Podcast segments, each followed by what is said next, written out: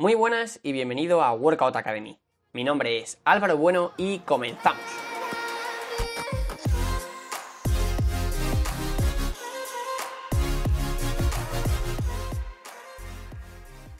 Muy buenas de nuevo y bienvenido a este séptimo episodio del podcast en el que vamos a tratar un tema que para mí es bastante interesante.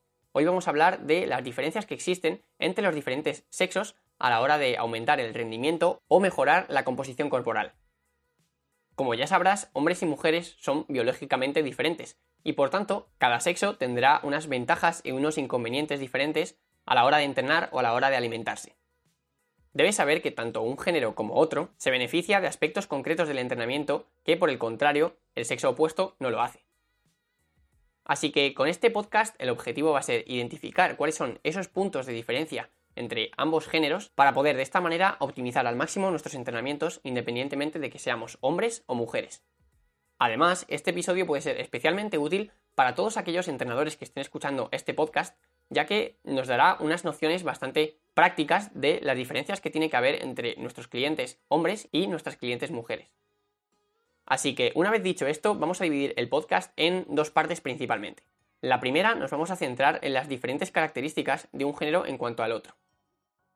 Y en la siguiente parte vamos a ver cuáles son las consecuencias de estas diferencias y cómo nos podemos aprovechar de ellas y cómo las debemos tener en cuenta para programar los entrenamientos. La primera diferencia que siempre se nos suele venir a la cabeza es la diferencia que existe entre la cantidad de masa muscular que tienen por norma general los hombres con respecto a las mujeres. Y es que se ha visto que los hombres tienen en torno a un 50% más de masa muscular que las mujeres. Además, como veremos más adelante, esto viene provocado en su mayoría por disponer de la hormona que llamamos testosterona, la cual tiene un papel imprescindible a la hora del aumento de la masa muscular. Por otra parte, también existen diferencias en cuanto a la grasa acumulada que pueden tener diferentes géneros, y es que las mujeres suelen almacenar incluso el doble de grasa que los hombres.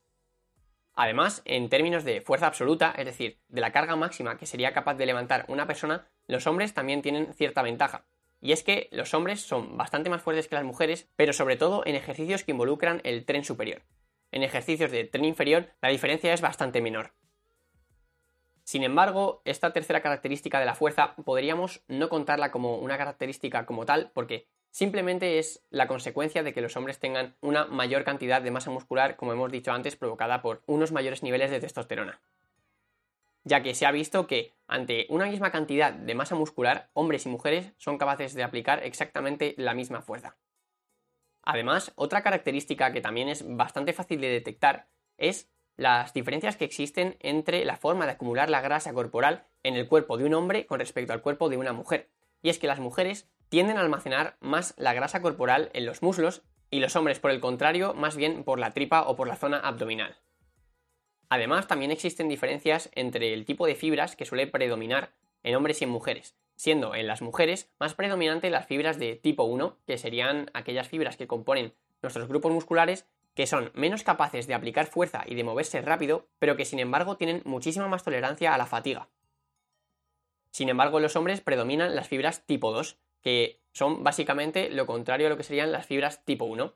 Es decir, las tipo 2 son aquellas que producen mayor cantidad de fuerza, que se mueven de forma más rápida, pero que se fatigan de forma muy rápida. Llegados a este punto, si eres mujer, seguramente te estés preguntando dónde están las ventajas que suceden a las mujeres con respecto a los hombres. Y es que ahora vamos a tratar algunas de ellas.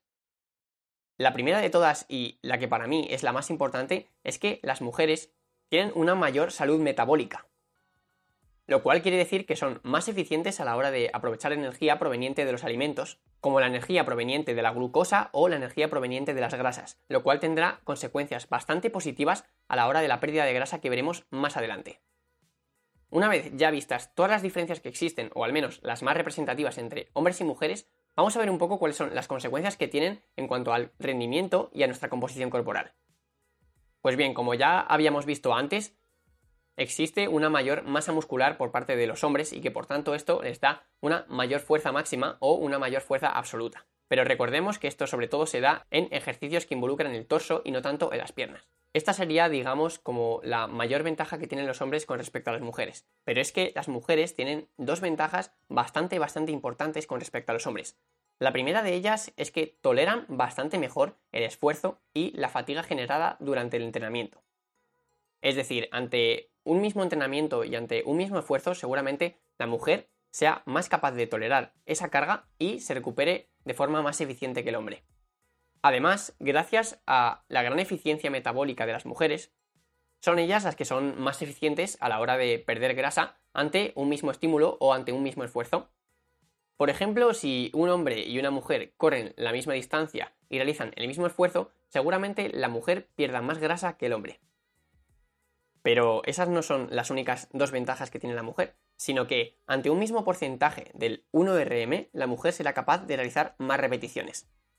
Me explico. Para quien no lo sepa, el 1RM sería como la carga máxima o los kilogramos máximos que tú puedes levantar una única vez.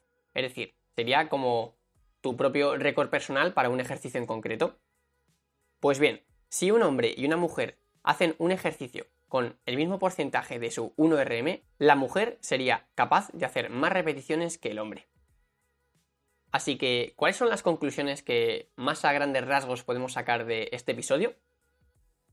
Pues las conclusiones que yo sacaría sería, por una parte, que los hombres seguramente tengan una mayor capacidad de progresar en las cargas que van levantando, gracias a unos mayores niveles de testosterona y de masa muscular.